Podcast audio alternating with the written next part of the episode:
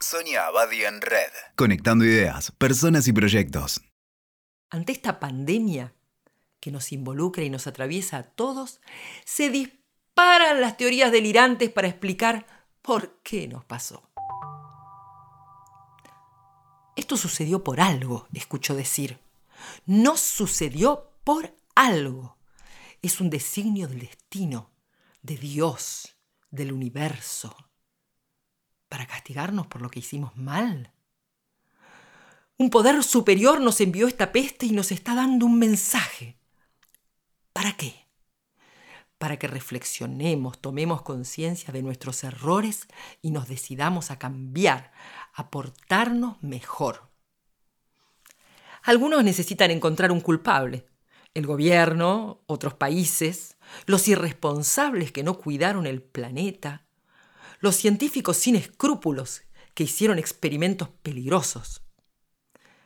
En cada rincón del mundo se inventan historias, quizá reclamando una explicación para lo inexplicable, tal vez intentando dar sentido a un hecho incomprensible y brutal. Dejo a cada uno con sus creencias. Prefiero cambiar de perspectiva.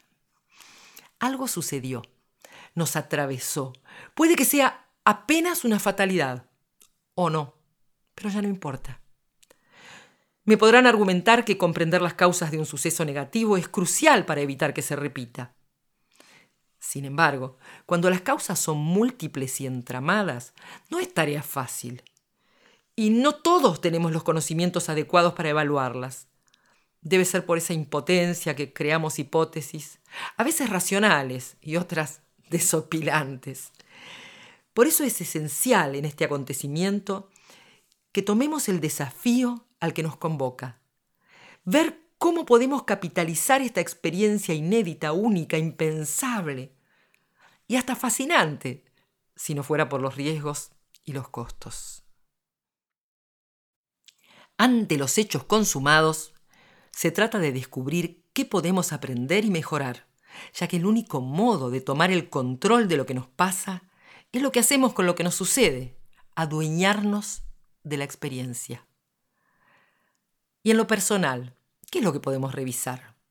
Nuestro personaje, esa caricatura en la que se exageran los rasgos más destacados, rasgos que se consolidan por las cosas que nos salen bien, por nuestros éxitos, también por nuestros errores, fracasos, derrotas. Y esa caricatura nos hace menos flexibles ante lo nuevo, menos permeables al aprendizaje. El confinamiento forzado nos irrita porque nos quita libertades, pero especialmente porque nos exige detenernos y mirarnos a nosotros mismos. Y nos damos cuenta que estábamos confinados en nuestra propia historia, encorsetados en un personaje, reflejados en nuestra caricatura. Y como sociedad, ¿qué nos sucede?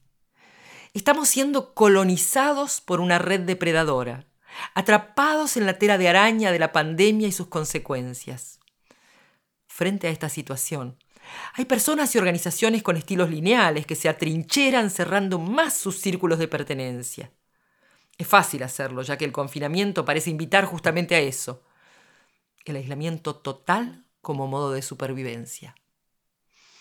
Por su lado, Aquellos que pertenecen o han creado redes de colaboración en su ámbito laboral, social o familiar nos dicen con bastante razón, yo tengo una red que me sostiene en estos duros momentos. Y esa es su ventaja. Sin duda estarán menos aislados, más contenidos y acompañados. Tendrán un ámbito donde compartir sus preocupaciones, un apoyo para encontrar soluciones, las ventajas de pertenecer. Pero si alguien dice, mi organización es una red de asociados por intereses afines, en realidad lo que ha creado no es una red, es un círculo. Vicioso o virtuoso, pero círculo al fin. Porque no alcanza con ser parte de una red de contactos seleccionados. Ninguna persona ni organización es una red en sí misma, sino solo un tramo de la red más extensa que nos trasciende a todos. Cuanto más aislados estamos físicamente, más necesitamos abrirnos, escuchando a quienes piensan diferente, creando nuevas redes de pertenencia. Hay que activar redes vitales, colaborativas, asociativas y solidarias. En definitiva, cooperar de manera global y evitar los círculos cerrados, ya que estos no tienen el poder de desarticular las redes depredadoras. En estos sistemas abiertos y conectados de múltiples maneras, el contagio será inevitable. Por eso el barbijo, el distanciamiento social, pero también contaminamos de otros modos. Hoy somos todos potenciales líderes de opinión y cada uno en su ambiente tiene la responsabilidad del contagio porque hasta el más pequeño y distante nodo puede generar una difusión acelerada y expansiva, contagiando un virus letal o polinizando actitudes y valores positivos. Al estar todos conectados, lo que hagamos tendrá un efecto en los demás y en nosotros también. Por lo cual son claves tanto el compromiso individual como la cooperación colectiva. Como escribe en estos días Yuval Harari, en este momento de crisis, enfrentamos dos opciones particularmente importantes. La primera es entre la vigilancia totalitaria y el empoderamiento ciudadano. La segunda es entre el aislamiento nacionalista y la solidaridad global.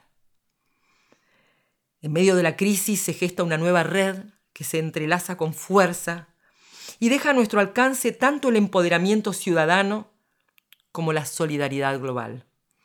Dos atributos extraordinarios que nunca fueron tan necesarios en la historia de la humanidad.